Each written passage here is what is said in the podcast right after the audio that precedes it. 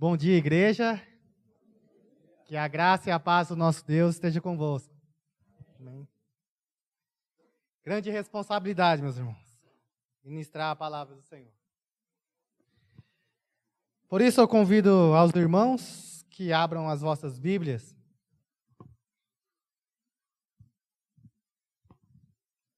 Em Jonas, capítulo de número 1.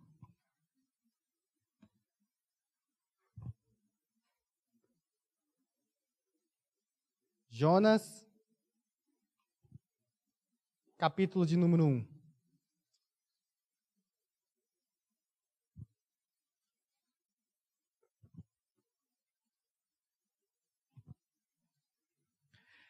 Veio a palavra do Senhor a Jonas, filho de Amitai, dizendo: Dispõe-te, vai à grande cidade de Nínive e clama contra ela, porque a sua malícia subiu até mim. Jonas se dispôs, mas para fugir da presença do Senhor, para Tarsis. E tendo descido a Jope, achou um navio que ia para Tarsis. Pagou, pois, a sua passagem e embarcou nele, para ir com eles para Tarsis, para, para longe da presença do Senhor.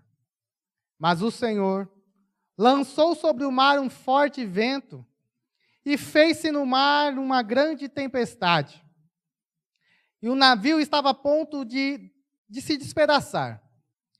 Então os marinheiros, cheios de medo, clamavam cada um ao seu Deus e lançavam ao mar a carga que estava no navio, para o aliviarem do peso dela. Jonas, porém, havia descido ao porão e se deitado, e dormia profundamente. Chegou-se a ele o mestre do navio e lhe disse: Que se passa contigo? Agarrado no sono? Levanta-te, invoca o teu Deus. Talvez assim esse Deus se lembre de nós, para que não pereçamos. E dizia uns aos outros: Vinde e lancemos sortes para que saibamos por causa de quem nos sobreveio este mal. E lançaram sortes, e a sorte caiu sobre Jonas. Então lhe disseram: Declara-nos agora, por causa de quem nos sobreveio este mal. Que ocupação é a tua? De onde vens? Qual a tua terra? E de que povo és tu? Ele lhe respondeu: Sou hebreu e tema ao Senhor, o Deus do céu, que fez o mar e a terra. Então os homens ficaram possuídos de grande temor e lhe disseram: Que é isto que fizeste?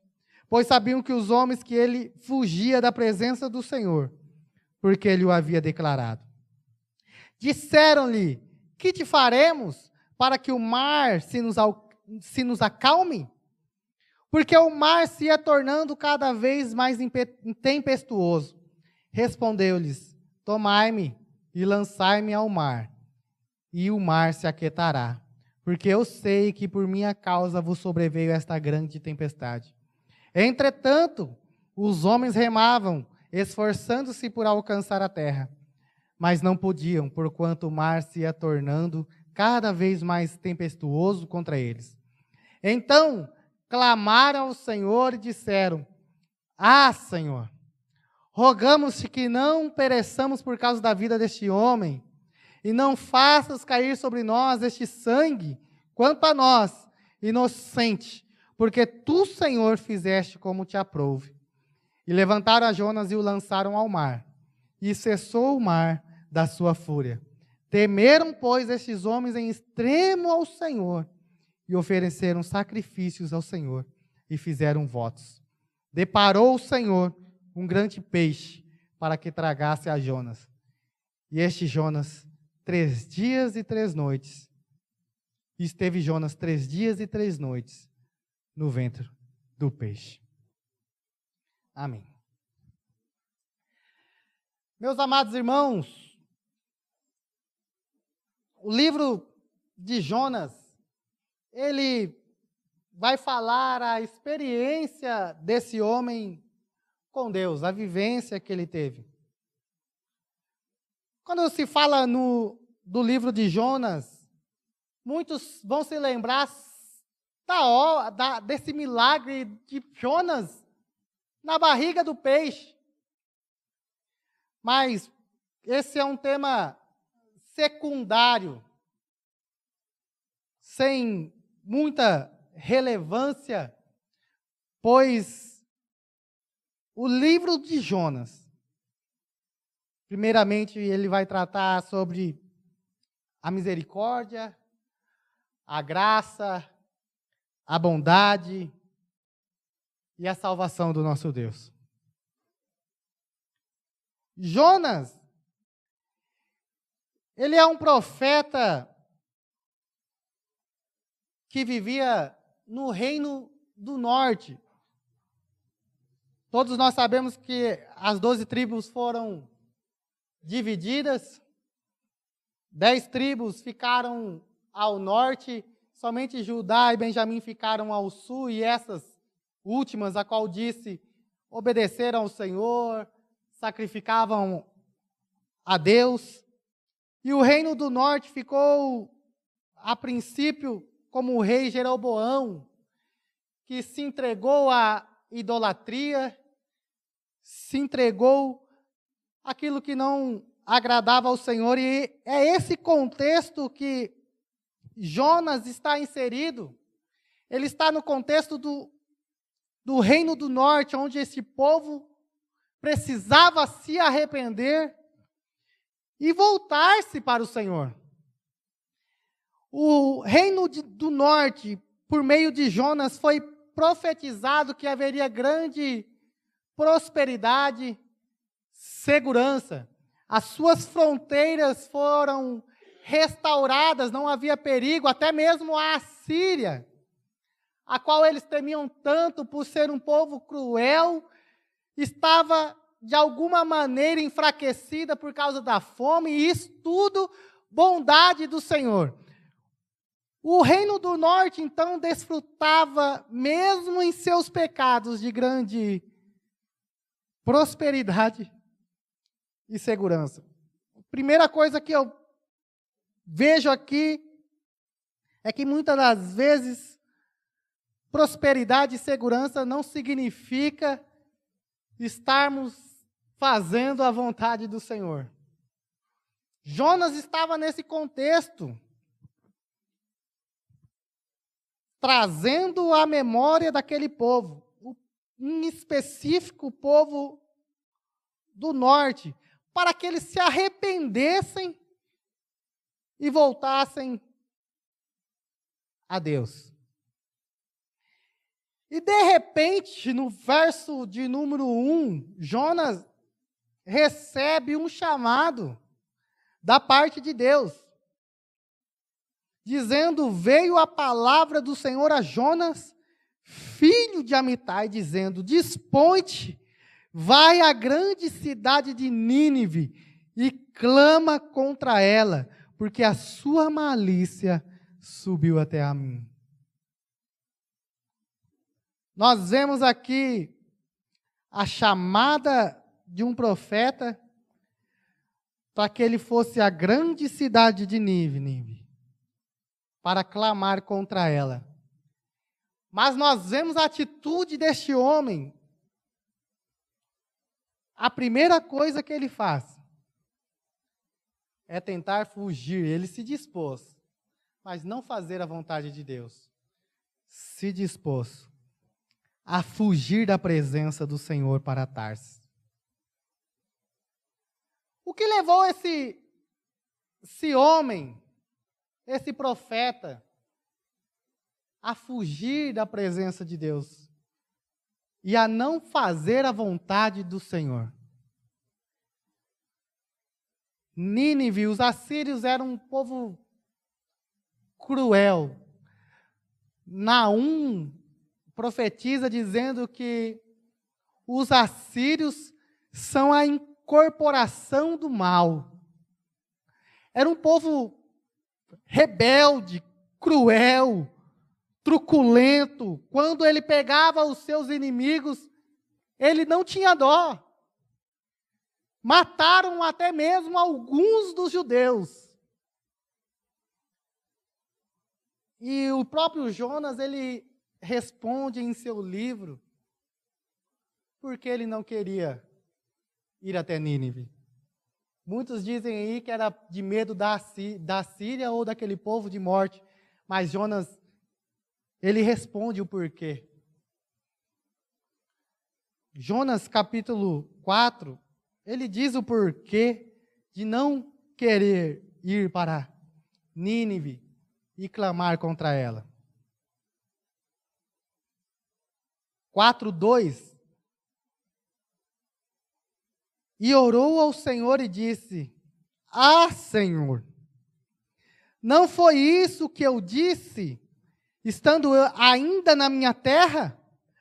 Por isso me adiantei fugindo para Tarsis, pois sabia que és Deus clemente e misericordioso, e tardio em irar-se, e grande em benignidade, e que te arrependes do mal. Está aí o motivo porque Jonas não queria ir para Nínive e clamar contra ela, porque ele sabia que Deus era um Deus de misericórdia e de salvação. Ele não queria que Nínive fosse salva. Ele não queria que estes homens fossem salvos. Sabe o que Jonas queria para essa cidade? Que Deus mandasse fogo do céu. Que Deus matasse estes inimigos. Que Deus acabasse com essa nação. Jonas queria justiça. Jonas queria que Deus intervisse e matasse aquele povo.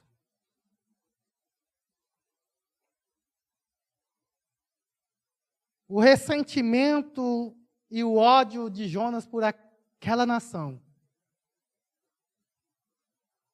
fez com que ele fugisse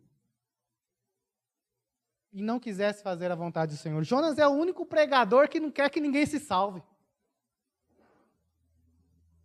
Jonas é aquele homem que todos os pregadores querem que as mensagens sejam ouvidas, que o povo se arrependa, que o povo creia, mas Jonas não. Jonas quer que Deus mande justiça. Jonas é um homem nacionalista. Ele queria que Deus abençoasse simplesmente o seu povo e que os outros fossem mortos à espada, fossem queimados ou de alguma forma assim. Primeira coisa que nós aprendemos aqui, Jonas não queria a salvação daquele povo pecador, daquele povo que muitas das vezes foi inimigo do seu povo. E não é assim, muitas vezes conosco? Quando alguém nos fere, quando alguém muitas das vezes denigre a nossa imagem, quando muitas das vezes os assaltantes levam nosso carro, fazem bagunça em nossos lares, muitas das vezes faz, fazem atrocidades violentas e cruéis, como estupros, homicídios e tantos outros. Qual é o sentimento que gera em nós? Qual é o desejo que gera em nós? Justiça. Que Deus extermine. Quando nós vemos as notícias dos jornais, quando não, mesmo não é conosco, mas com outras pessoas, nós queremos o que? Que eles paguem, que eles pereçam, que eles morram. Como dizem, CPF cancelado.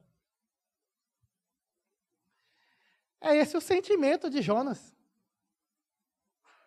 Não foi o sentimento dos discípulos quando estavam com Jesus em Lucas capítulo 9, quando rejeitaram Jesus tudo. Senhor, quer que oremos e desça fogo do céu?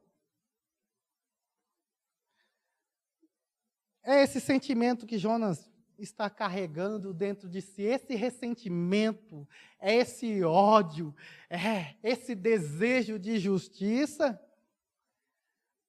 mas não olha para o Senhor. que é o Deus das nações, que é criador também desses homens inescrupulosos e violentos.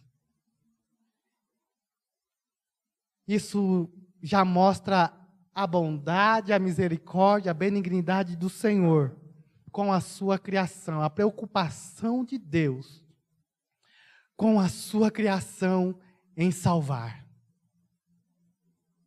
Então Jonas foge, pecando, se rebelando contra o Senhor. E Jonas, quando ele peca, mostra a trajetória dele e mostra a condição do pecado na vida do crente, que é só ladeira abaixo. Quando o crente peca contra o Senhor se rebelando, a descida dele é certa. Porque foi assim com Jonas. Diz aqui a palavra do Senhor que Jonas foge da presença do Senhor para Tarsis. Por que ele foge da presença do Senhor? Em Tarsis, ele não estava no meio do seu povo que pudesse falar do Senhor, então ele poderia viver tranquilamente, fazendo o que ele quisesse. E quando ele vai, a Bíblia diz que ele começa descendo para Jope. Ele começa a descer. Depois que ele vai para Jope, a Bíblia diz que ele entra no navio e começa a descer mais até o porão do, do, navio e se deita. Isso mostrando a caminhada daqueles que pecam, sem, pecam contra Deus e não obedecem à vontade do Senhor. A trajetória é simplesmente aqueles que fogem da presença de Deus achando que vão se esconder do Senhor, é só ladeira abaixo. E é maravilhoso que Deus não permite que Jonas faça a sua vontade.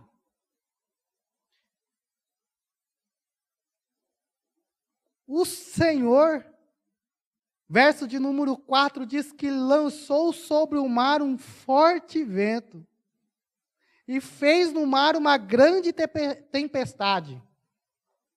E o navio estava a ponto de se, des se despedaçar.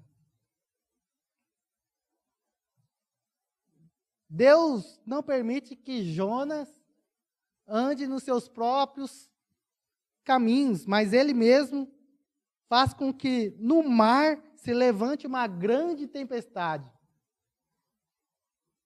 Isso nos mostra também a bondade de Deus para com Jonas, mostrando e fazendo com que ele retorne de alguma maneira ao Senhor. Mostrando que ele não deixa, se Jonas não fosse do seu povo, Deus deixaria Jonas fazer a sua própria vontade, seus próprios deleites, seus próprios prazeres. Mas não. Deus, com a sua infinita misericórdia, levanta sobre o mar um forte vento. Deus não respeitou a vontade de Jonas. Deus não deixou que ele fosse para Tarsis em paz, mas fez com que um grande vento e tempestade se levantasse, a qual encheu os marinheiros de cheios de medo, que clamavam cada um ao seu Deus e lançavam ao mar a carga que estava no navio para aliviarem o peso dela. Esses marinheiros provavelmente eram fenícios acostumados com o mar truculento, com tempestades, mas essa tempestade aqui era diferente. Essa tempestade aqui fizeram com que eles sentissem grande medo e apavoro. E quando eles encontram Jonas no porão, é interessante que Jonas está aquém da situação Jonas não está se importando com o que está acontecendo. Está em rebeldia contra o Senhor. E quem chama a exortação aqui são os fenícios, povo pagão, povo não cristão, povo idólatra que tinha vários deuses. E aqui esses homens chamam a atenção de Jonas dizendo: que se passa contigo? Tu está aquém da situação, está dormindo. Invoca o teu Deus. Talvez assim esse Deus se lembre de nós para que não pereçamos. Não diz aqui que Jonas invocou ao Senhor. E eles disseram entre si para que lançassem sortes, para que eles soubessem por quem vem esse, este mal. Lançaram sorte e caiu justamente em quem? Jonas, que estava em rebeldia contra o Senhor. Aí eles questionam: de quem vocês fazem, você faz parte de qual terra? Da onde vens? De que povo és tu? Repreendendo Jonas por tão mal, por coisa tão mal que ele fizeste. Jonas é repreendido pelo ímpio, é constrangedor isso. Quando nós, quando denominamos cristãos tementes ao Senhor, e os ímpios dizem: Mas tu está fazendo isso? Tu não é crente? Tu não é servo do Deus Altíssimo? Isso é constrangedor, inclusive para Jonas, que responde: Eu sou hebreu e temo ao Senhor, o Deus do céu. Olha a expressão que ele usa aqui: fez o mar e a terra.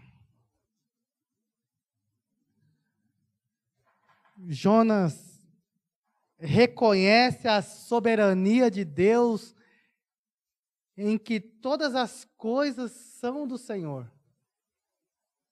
E ainda ele responde estando num barco. Isso tá, parece até meio contraditório, dizendo que o Senhor é o Deus do mar e da terra. Os fenícios, esses homens olham, está dizendo: Tu rebelaste contra o Senhor? Deus do mar está num navio? Grande temor se apoderou destes homens. a qual disseram: Que é isto que fizeste? Pois sabiam os homens que ele fugia da presença do Senhor, porque havia declarado.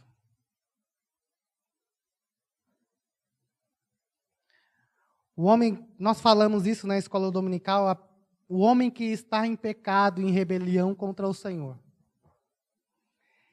ele tem de fugir da presença do Senhor. Ele tem de fugir das coisas de Deus. Ele tem de anegar para que ele não se lembre do Senhor. Por que, que muitos se afastam da igreja? Porque querem viver na sua rebeldia, nos seus prazeres, não querem se lembrar desse Deus. Mas o interessante aqui do livro de Jonas é que Deus, mesmo não fazendo parte do povo de Nínive, Deus se preocupava com aquela nação que estava em pecado, porque aquela criação também era dele.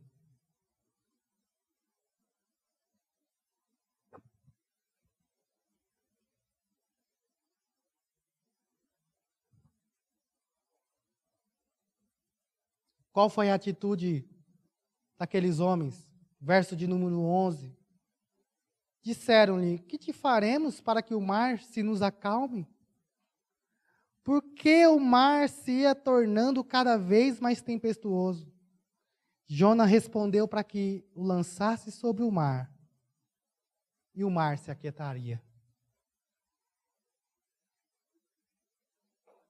Nós vemos aqui Jonas agora se arrepender do mal que ele fizeste. Nós vemos Jonas reconhecer o seu pecado e o seu erro. Nós vemos agora que Jonas se retorna ao Senhor. Primeiramente se declarando hebreu e temente ao Deus vivo. E depois assumindo a sua responsabilidade pelos seus erros, pelas suas falhas, pelo seu pecado. Aquele que serve ao Senhor, aquele que é homem, uma mulher de Deus, ele vai reconhecer o seu pecado, ele vai reconhecer o seu erro e vai retornar ao Senhor. Mas aquele que não reconhece Deus como seu Senhor, ele vai se rebelar contra Deus como fez Caim. Não vai reconhecer o seu pecado. Não vai reconhecer o seu erro. E não precisa de nenhuma revelação especial para mostrar para nós os nossos erros, os nossos pecados, porque nós já temos a iluminação do Espírito Santo que nos convence do pecado, da justiça e do juízo. Mas esses homens ainda, porventura, se negaram a, no início, a lançarem Jonas no mar. Como diz o verso 13: entretanto, os homens remavam, esforçando-se por alcançar a terra, mas não podiam, porquanto o mar se ia tornando cada vez mais tempestuoso. Provavelmente aqueles tinham acabado de sair de terra firme, e o mar se tornou tempestuoso contra eles. Eles se negaram a princípio a jogar Jonas no mar, mas a remar para ver se alcançava a terra ainda, mas o mar ficou mais tempestuoso contra eles. Aí eles clamaram ao Deus dos céus, do mar e da terra. Talvez esse mostre o prelúdio do que Deus ia fazer em Nínive. Porque esses homens, não fala que eles se arrependeram ou se curvaram a Deus, mas eles clamaram ao Senhor e disseram: Ah, Senhor, rogamos que não pereçamos por causa da vida deste homem, e não façais cair sobre nós este sangue, quanto a nós, inocente, porque tu, Senhor, fizeste como te aprouve. Levantaram Jonas e lançaram ao mar. E cessou o mar da sua fúria. Temeram, pois, esses homens em extremo ao Senhor. E até ofereceram sacrifícios ao Senhor e fizeram votos. Por meio de Jonas, estes homens que eram politeístas, adoravam outros deuses, temeram em grande extremo ao Senhor se se arrependeram dos seus pecados, a Bíblia não diz, mas diz que eles reconheceram o Senhor por causa da vida de Jonas. Logo em seguida, Deus deparou o Senhor um grande peixe para que tragasse Jonas. E esteve Jonas três dias e três noites no ventre do peixe. Muitos consideram o livro de Jonas um mito por causa desses milagres. Mas bem verdade que Cristo usou o sinal de Jonas, dizendo que o único sinal que ele daria, que assim como Jonas ficou três dias e três noites na barriga do grande peixe, Cristo também ficaria três dias, mas ressuscitaria no terceiro dia. Este seria o sinal. Se Jonas fosse uma mitologia, como muitos diziam, como muitos dizem, não seria verdade, então, porque Cristo usou o livro de Jonas como uma simbologia, simbologia da sua morte e da sua ressurreição. Então, nós vemos aqui no livro de Jonas a graça de Deus para com um povo pecador, transgressor, que não merecia a misericórdia de Deus, assim como nós não merecíamos a misericórdia a graça de Deus. Nós somos ação da graça e da misericórdia do Senhor. Nós vimos no livro de Jonas, no capítulo 1, que o ressentimento e o ódio pelos nossos inimigos nos faz muitas das vezes fugir da vontade do Senhor. Nós também vemos a bondade de Deus, que mesmo na rebeldia de Jonas, proporcionou tudo para que ele se mantivesse vivo, até um peixe, para que ele ficasse seguro. Quais lições que nós podemos aprender com Jonas? Primeiro, que a graça de Deus deve ser o principal deleite do povo de Deus.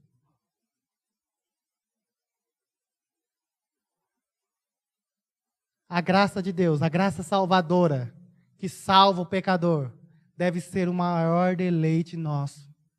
Deve ser o maior deleite da, da sua igreja. Que Deus realmente salve até o mais cruel dos pecadores. Esse deve ser o nosso prazer, esse deve ser a nossa alegria, e esse deve ser o nosso desejo. Que Deus salve os pecadores. E nós vemos a graça de Deus, a salvação de Deus na cidade de Nínive. Mateus capítulo 12, nós vemos a salvação de Deus porque Jesus confirma isso em Mateus capítulo 12, diz que os ninivitas iam julgar a terra, dizendo que o Senhor salvou eles. E a mensagem de Jonas, isso que me impressiona, que a mensagem de Jonas na cidade de Nínive era essa. Em 40 dias, Nínive será destruída. E Jonas passou a percorrer três dias dizendo isso, e quando o povo ouviu, se arrependeu.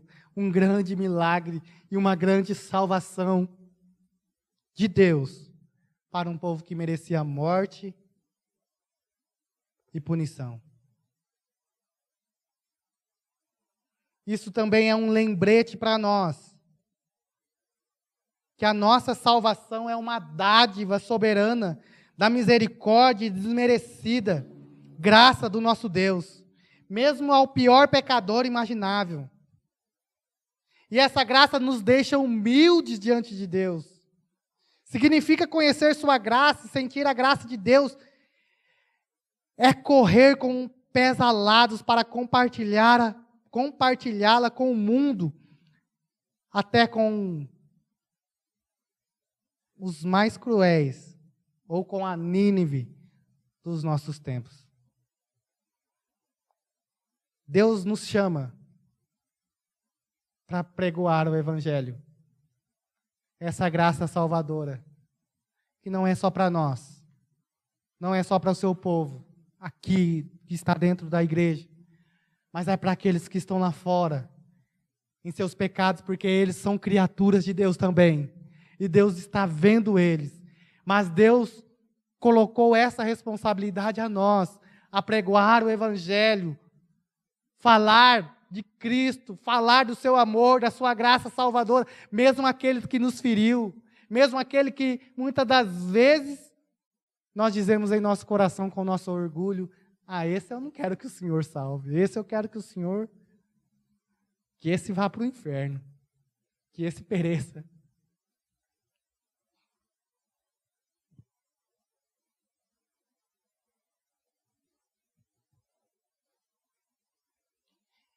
Meus irmãos, Ele está nos desafiando a largar o nosso orgulho de lado, os nossos ressentimentos, e muitas das vezes o nosso senso de justiça que quer punição, contra tudo isso que nós estamos vendo, mas anunciar a graça de Deus. Porque o Senhor, Ele está preocupado em salvar. Assim como Ele demonstrou em preocupação em salvar Nínive. Ele está preocupado. Mas Ele quer que nós preguemos o Evangelho. Como o apóstolo Paulo disse: Como ouvirão se não há quem pregue? Como conhecerão, né, esse Deus? Se nós, se nós não formos enviados, se não há quem pregue. Nós fomos escolhidos. Os anjos queriam fazer esse papel de pregar o evangelho. Mas Deus deu esse privilégio a nós de anunciar as boas novas. Fale as boas novas. Comunique o evangelho ao seu vizinho, aquele que estão no seu serviço, que muitas das vezes te persegue. Ore por aqueles que perseguem a igreja. Peça ao Senhor para que salve eles. E assim estaremos cumprindo a vontade do Senhor. São lições que nós podemos aprender com Jonas. Que mostra a graça de Deus,